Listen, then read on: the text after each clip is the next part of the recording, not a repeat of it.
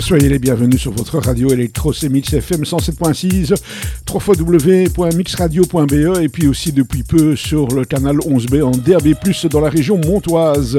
Il est une série assez particulière aux éditions Soleil dédiée aux chars, surtout ceux utilisés pendant la Seconde Guerre mondiale, comme le Panzerkampfwagen 8 Maus, surnommé le Loudry, le titre de cette bande dessinée de Peko, Maverick et Vernet. Ce char allemand n'a en réalité été construit à deux exemplaires. Dans ce récit uchronique, la guerre s'éternise et sur le front de l'Est, de nouvelles armes lourdes sont mises en service, plus létales, plus massives, plus puissantes.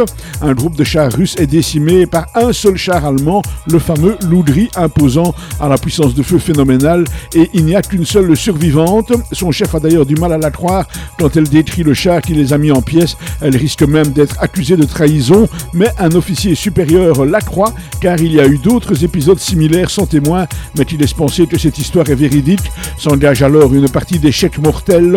La tankiste russe s'est juré de débusquer le Loudry et de le détruire, car même s'il semble indestructible, il a forcément des points faibles. Son poids représente un handicap.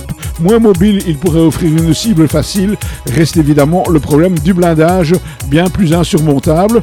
Une BD uchronique documentaire qui témoigne d'une époque et des rêves de grandeur des nazis. Ça s'appelle donc Le Loudry Panzerkampfwagen 8 Maus. C'est par Peto Maverick et Vernet. C'est aux éditions Soleil. C'est une bande dessinée qui, comme chaque fois, a été lue pour nous par Marc Descornet. Passez d'excellents moments à l'écoute des programmes de Mix FM. Je vous rappelle que tous les jours à 17h, c'est Patrick Balza avec le warm-up.